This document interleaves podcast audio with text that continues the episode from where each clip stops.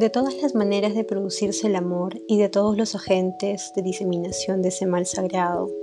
uno de los más eficaces es ese gran torbellino de agitación que nos arrastra en ciertas ocasiones.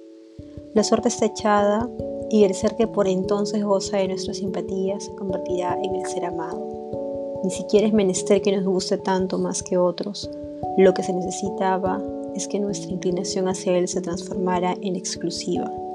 y esa condición se realiza cuando al echarle de menos en nosotros sentimos no ya el deseo de buscar los placeres que su trato nos proporciona,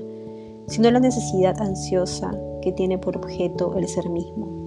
Una necesidad absurda que por las leyes de este mundo es imposible de satisfacer y difícil de curar, la necesidad insensata y dolorosa de poseer a esa persona. Svan llegó hasta los últimos restaurantes, no había tenido calma más que para afrontar la hipótesis de la felicidad,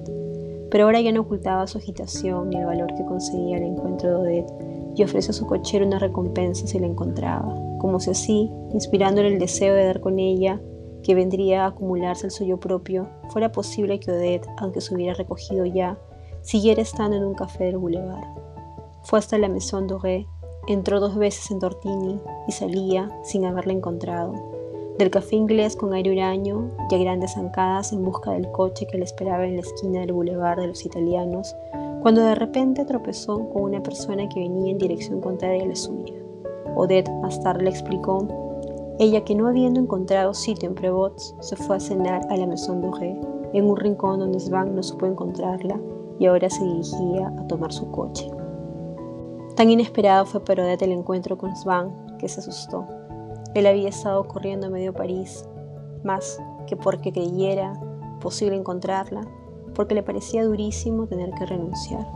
Y por eso aquella alegría que su razón estimaba irrealizable por aquella noche le pareció aún mucho mayor, porque no había colaborado en ella con la prohibición de creerla verosímil,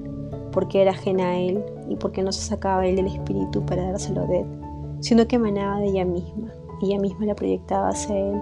aquella verdad tan radiante que disipaba como un sueño el temido aislamiento y en el que se apoyaba y descansaba sin pensar su sueño de felicidad.